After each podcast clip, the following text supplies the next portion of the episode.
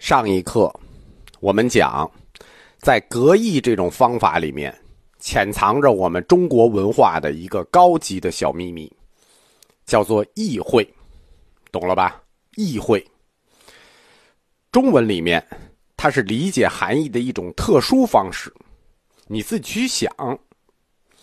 中文它可以通过词汇的外延，结合个人的感受去理解意思。是词不达意，词不尽意。那个意需要你自己去会。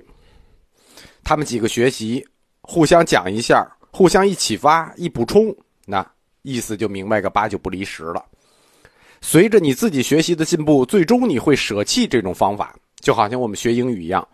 开始你给英英语注上汉语的音标，三克油、爱老虎油，等你进步了，你自然就会放弃，而且。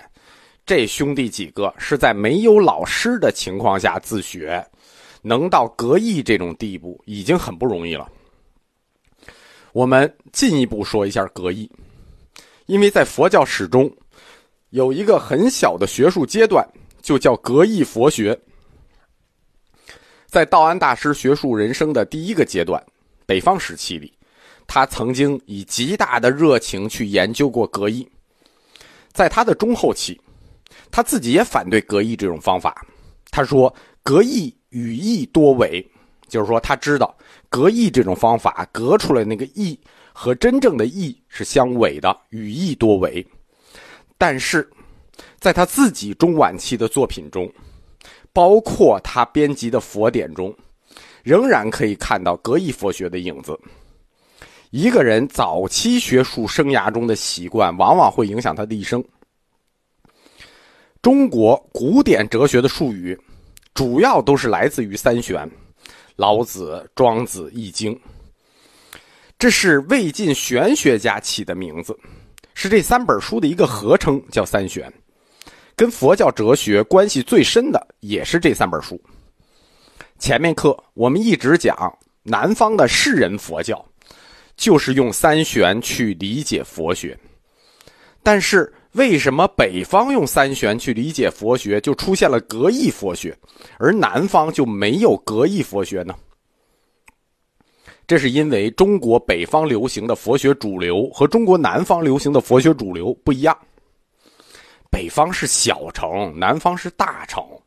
南方佛学兴起的开始，就是大乘般若学。般若学，它跟玄学在天生上就有共通之处。他不需要格义，他需要的是意义。而南方诸大师呢，用自己对玄学的理解去打通佛教的般若学，所以才发展出本土般若学派群六家七宗。六家七宗的本质就是玄学佛学。北方就跟他们不一样，北方佛学的主体是延续了从安世高开始的小乘禅术学。小乘佛教啊，它自身是有一套完整的经院哲学体系的，这跟大乘不同。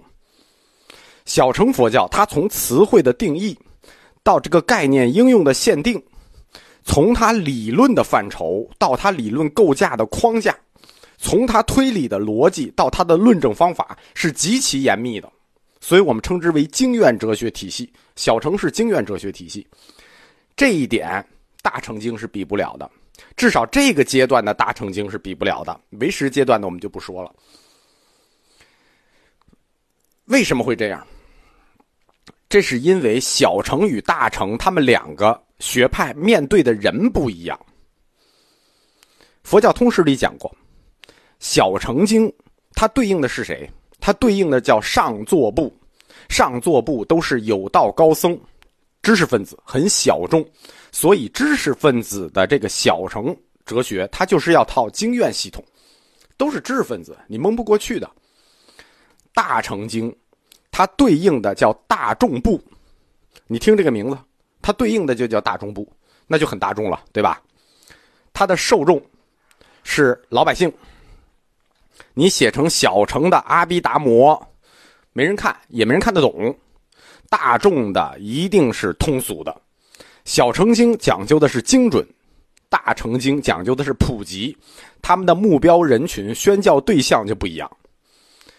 道安的师兄弟，他们修行的是小乘禅数学，他们就摆脱不了佛教词语概念定义的问题，所以最初他们也就摆脱不了格义佛学这种方式，这是学术上的一个过渡阶段。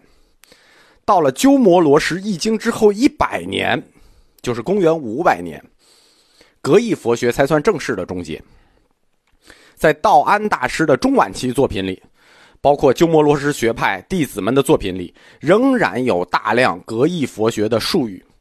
这是为什么？是因为鸠摩罗什的弟子也是一批中国士人，他们在此前深受格义佛学的影响。格义。后来就被作为一种特定的医学研究方式，或者说是我们古典哲学的研究方式，就扩展出去了，并不局限于佛学本身。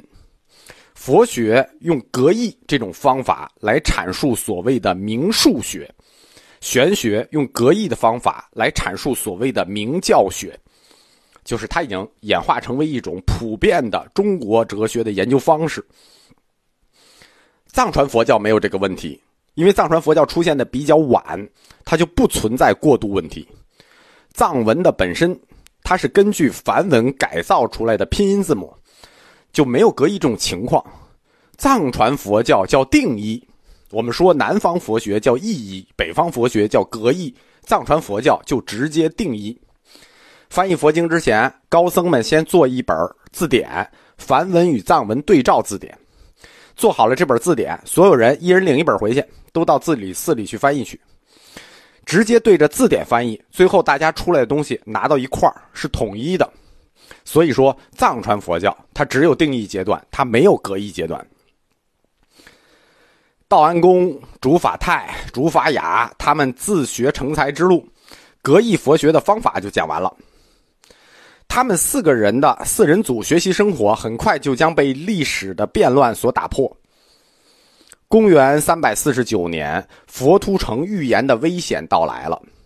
先是石虎死于这一年，然后呢，在这一年里，先后四位后赵皇帝登基都被谋杀了，举国混乱，史称石氏之乱。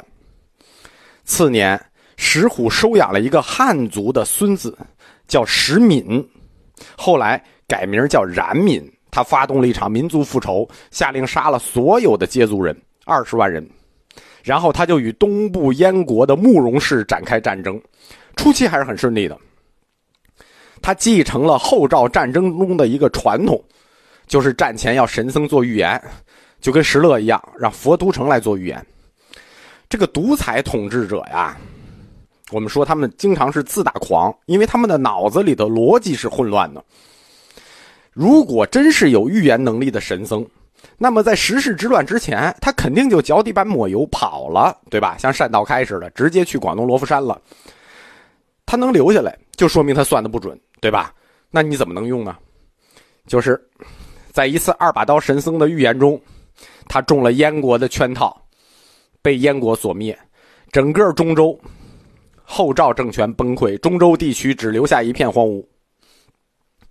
在佛图城他预言的这个时间要到来之前，弟子们已经开始疏散了。师傅是神僧嘛，都已经预言了，那还不跑？单道开就先去了南京，又去了罗浮山。前面课里说，竺法雅与康法朗他们几个讨论，第二个人就是康法朗，这个人就去了山东。在公元三百五十一年，在山东的泰山建立一所重要的寺庙，并在山东弘法五十年。因此，公元三百五十一年，康法朗进入山东，可以是通常认为佛教传入山东地区的起点。康法朗就被认为是山东地区佛教的始祖。覆巢之下没有完卵，现在佛图澄最重要的弟子们成了难民，他们就在大师兄的领领导下。在道安的领导下，组成了一个僧团，开始了他们的四处流窜。